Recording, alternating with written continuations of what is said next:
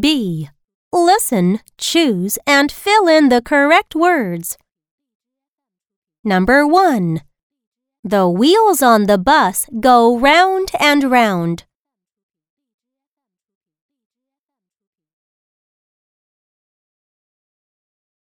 Number 2. She is proud that she got the first prize.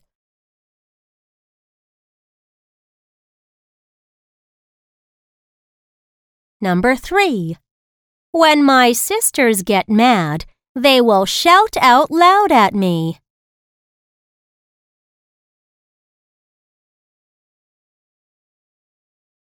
Number 4. This cat sleeps with the toy mouse on the couch.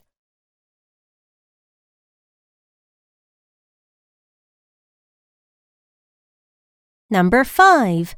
I love to see the clouds and hear the sound of wind.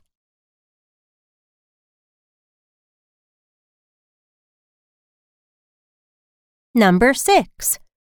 We are very glad that we have a new house now.